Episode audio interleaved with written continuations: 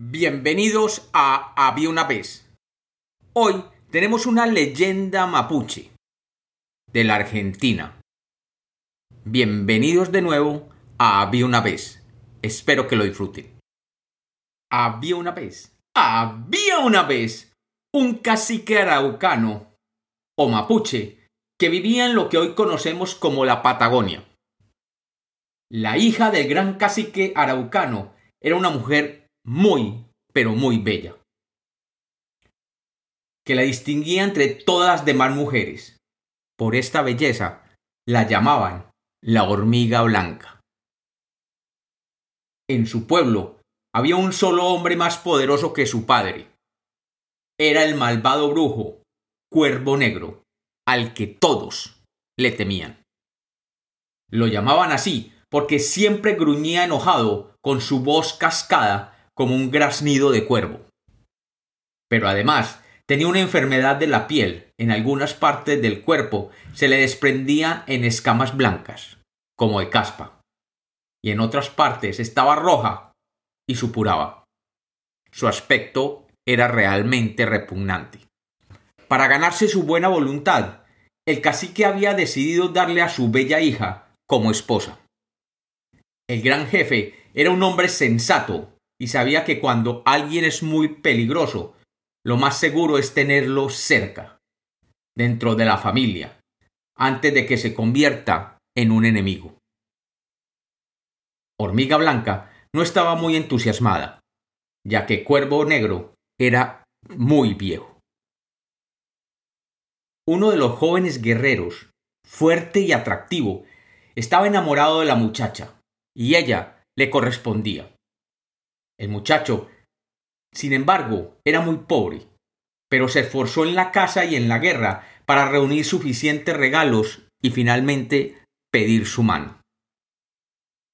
El gran cacique lo consultó con Cuervo Negro, y los dos se pusieron de acuerdo en un plan cruel. Para no permitir a los dos muchachos estar juntos, no bastaba con decirles que no. Era necesario librarse del molesto pretendiente. Hormiga Blanca debía olvidarlo para siempre.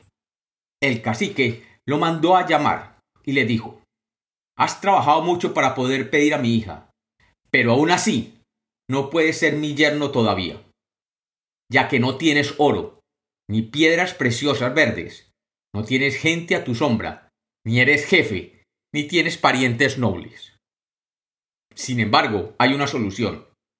Si bajas por el abismo de la montaña, abajo encontrarás grandes tesoros, y serás rico, y podrás casarte con mi hija, hormiga blanca.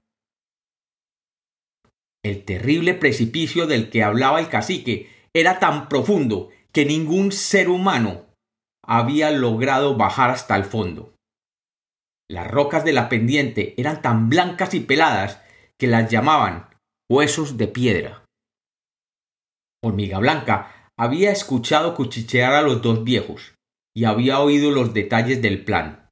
De esta manera se acercó a su amado guerrero y le dijo Mira, en cuanto empieces a bajar, te arrojarán desde arriba rocas calentadas al fuego. Debes refugiarte en una gruta que verás a tu costado. El muchacho comenzó a bajar y muchas rocas calientes comenzaron a caerle. Pero, siguiendo las instrucciones de Hormiga Blanca, se escondió en la gruta y esperó hasta que los que le tiraban las piedras se hubieran marchado. Y luego subió por la pendiente. Al día siguiente, el muchacho volvió a la aldea sin tesoros, pero sano y salvo. Y les dijo, Abajo no hay oro ni piedras preciosas, solo espíritus malvados por amor a Hormiga Blanca, conseguí librarme de ellos y volver. Cuervo Negro y el cacique apenas habían considerado la posibilidad de que el joven sobreviviera, pero rápidamente pensaron en otra tarea mortal. No importa que no tengas tesoros. Si te subes a ese árbol y nos traes el nido que hay en la rama más alta, tendrás a mi hija como esposa, le dijo el cacique pero tienes que ir desnudo, para demostrar tu valor y la resistencia al dolor. Y traernos los huevos sin que se rompan para demostrar tu destreza. El árbol tenía una corteza áspera que lastimaba la piel de quien intentara treparlo. Pero además, Cuervo Negro lo había untado con un veneno mortal. De nuevo la muchacha había escuchado todo el plan, y consultando con una mujer que conocía todas las curas posibles, ésta le dio una especie de crema muy espesa que se usaba para protegerse de los insectos, hecha de arcilla roja y grasa de ñandú, el pequeño avestruz de la Patagonia. Y Hormiga Blanca le dijo a su enamorado Mira, esta pomada te protegerá, pero tienes que untarte en todo el cuerpo una capa muy gruesa. Muy hábil tenía que ser este joven para poder trepar a un árbol untado con una capa de grasa. Pero a pesar de un par de resbalones, finalmente lo consiguió, sin que ni una sola espina envenenada lo hubiera pinchado. Cuando llegó arriba, tomó el nido y se lo puso de sombrero. Así los huevos llegaron abajo sin romperse, protegidos entre su pelo y el nido. Lo lograste, dijo el cacique asombrado al verlo bajar. Este joven merece una recompensa, dijo Cuervo Negro. Le daré la mano de mi hija, dijo el cacique. Y Cuervo Negro dijo Ciertamente, pero después del banquete con el que festejaremos tremenda hazaña. Ocuparás el lugar de honor, dijo el cacique, y te daremos la comida más deliciosa. Por suerte, Hormiga Blanca había estado al tanto de todas las trampas que le habían preparado al joven. Para evitar que se le clavaran las flechas envenenadas que habían puesto escondidas con las puntas hacia arriba en el asiento del sitio de honor, el muchacho se ató a la cintura un grueso cuero de puma, ese pequeño tigre sin rayas de la Patagonia que lo protegía así hasta las rodillas.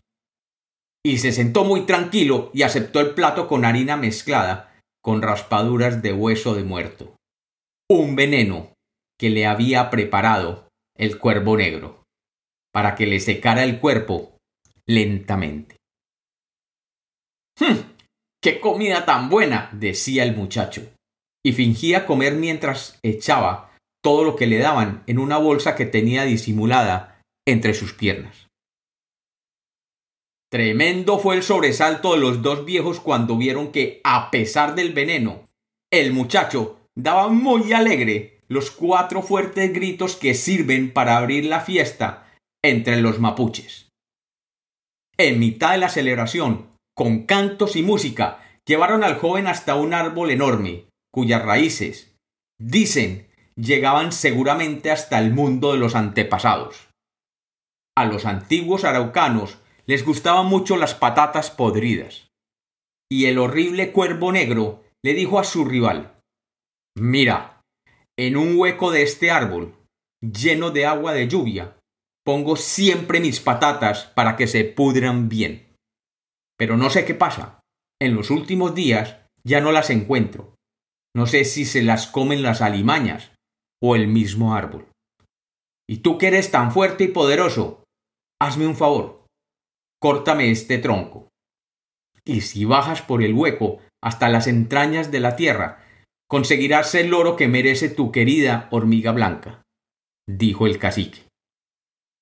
El muchacho sabía que todo era una trampa, pero no le importaba, porque sentía que su amor lo volvía poderoso. Y empezó a trabajar, tratando de cortar el árbol con un hacha común. Pero el tronco era tan grande que seis hombres tomados de las manos apenas alcanzaban a rodearlo. Y a las pocas horas el hacha se rompió, sin haber conseguido más que lastimar la corteza. Como siempre, Hormiga Blanca tenía la solución. La muchacha le entregó un hacha mágica, y con esta hacha, el hombre fue capaz de cortar el árbol gigante de un solo golpe. Y metiendo otros arbolitos como cuñas, el joven guerrero agrandó el hueco y lo mantuvo abierto para poder pasar. Y se fue muy contento en busca de Cuervo Negro. Y le dijo, me alegro mucho de poder traerte el exquisito manjar que tanto te apetece, tus patatas podridas.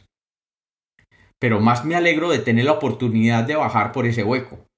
Mis antepasados decían que el agua de las raíces profundas cura todas las enfermedades de la piel. Y también me dijeron que rejuvenece. Saldré convertido en un niño. Y quizás tenga que esperar un poco para casarme, pero vale la pena. Tendré muchos años más de vida. A Cuervo Negro le interesó mucho la idea y pensó, ¡ja! Quizás fuera una mentira, pero quizás no. Pero, ¿qué podría perder? Y le dijo al muchacho, no te esfuerces más. Ya has hecho demasiado. Déjame, bajaré yo. Apenas el brujo se metió en el hueco del árbol, el joven sacó las cuñas que lo mantenían abierto y lo dejó aprisionado allí para siempre. El cacique, que realmente no tenía ninguna simpatía por Cuervo Negro, se alegró muchísimo de verse libre de aquel ser. Por otro lado, admiraba el coraje y la constancia del muchacho, y estaba encantado de darle la mano de su hija. El que no estaba tan encantado con su suegro era el joven, pero por amor a su mujer decidió perdonarlo y olvidar las trampas en que había tratado de hacerlo caer. Y cuenta la leyenda que un año después de esta historia, una afortunada partera se llevaba cuatro ovejas preñadas como pago por haber ayudado a Hormiga Blanca a dar luz a su primer bebé. Y como los cuentos nacieron para ser contados, esta es otra leyenda de Había una vez.